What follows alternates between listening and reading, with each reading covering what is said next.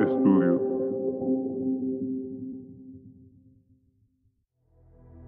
Bienvenidos nuevamente a Hemisferio Siniestro.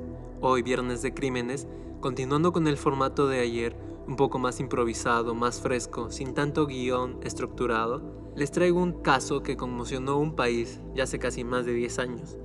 Es el caso de Rouk Talía Sayas, así que sin nada más que decir, comencemos.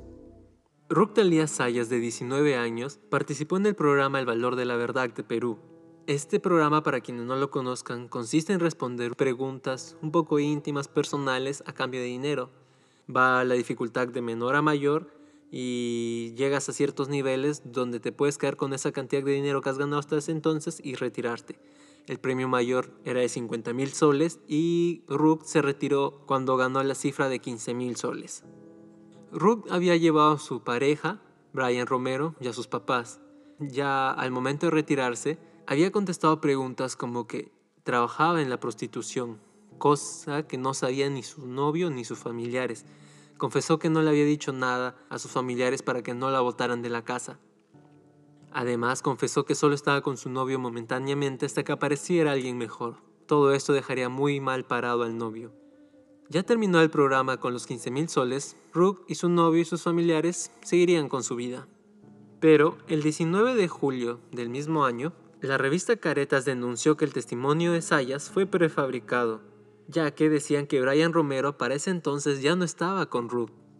Todo eso fue muy raro y la cadena que transmitía el valor de la verdad denunciaría a la revista Caretas y a Brian por romper el acuerdo de confidencialidad.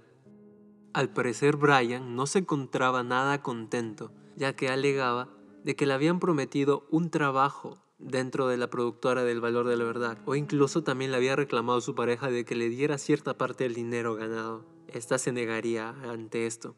El 11 de septiembre, familiares de Rook reportan su desaparición. Semanas antes, ella había denunciado a Brian por entrar violentamente a su casa para robarle una laptop, un celular y mil soles. Lamentablemente la denuncia fue retirada por temor a represalias.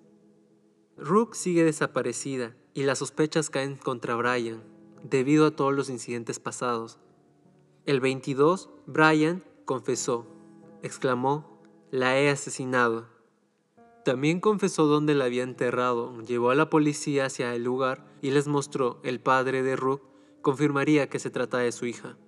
Brian confesó que había actuado solo al momento de asesinarla.